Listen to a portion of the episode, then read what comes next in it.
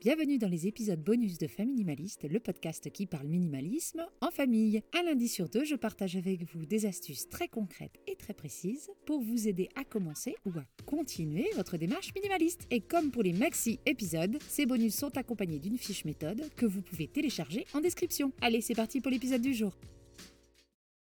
Ça y est, le mois de décembre arrive à pas de géant, et qui dit décembre dit tradition en tout genre, dont celle du calendrier de l'Avent. Et si vous venez de commencer votre démarche minimaliste, il se peut que l'idée de faire entrer des babioles dans la maison vous stresse. Je compatis. Ne vous inquiétez pas, j'ai des idées pour vous.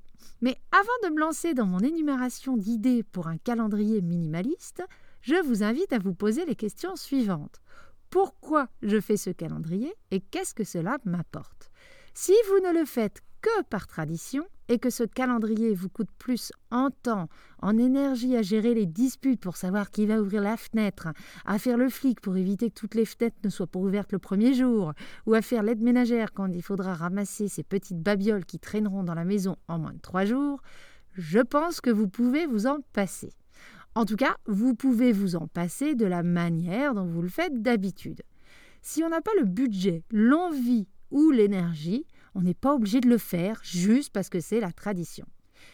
Et si les enfants sont assez grands pour insister, ils peuvent aussi en confectionner un qui remplira des critères qui ne seront pas source de stress pour vous.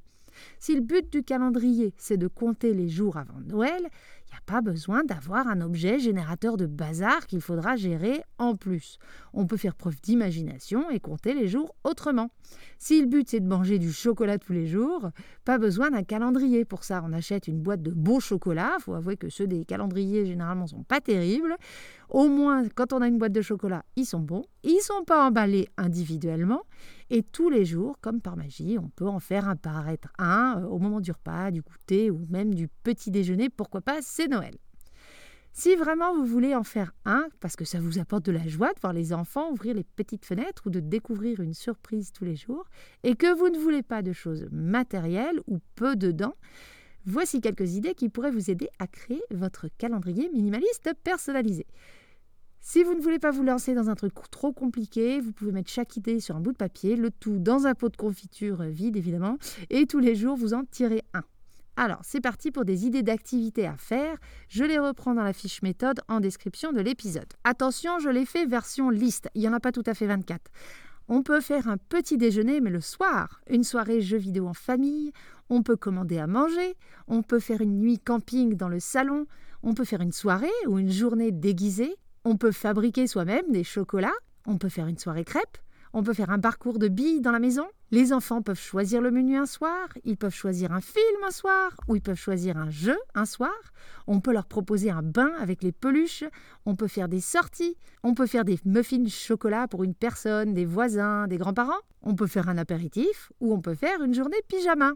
Ce ne sont que quelques idées, j'espère que ça vous lancera.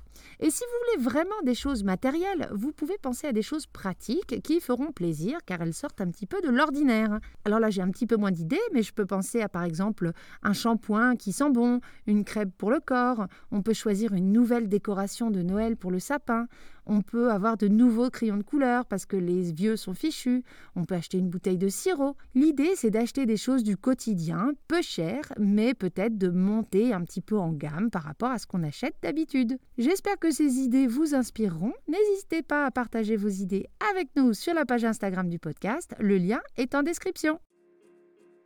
Et voilà pour l'épisode du jour. J'espère qu'il vous aura plu et qu'il vous sera utile. N'oubliez pas d'aller en description pour télécharger la fiche méthode. Je vous dis à jeudi 17h pour mes épisodes plus longs, en solo ou en duo. Je partage avec vous astuces, méthodes et réflexions pour vivre une vie concentrée sur l'essentiel et débarrasser du superflu. Si vous voulez me soutenir dans la création de ce podcast, vous pouvez me laisser un commentaire ou alors des cœurs et des étoiles sur vos plateformes d'écoute. Je vous dis à très bientôt et en attendant, n'oubliez pas, vivre avec moins, c'est vivre avec mieux.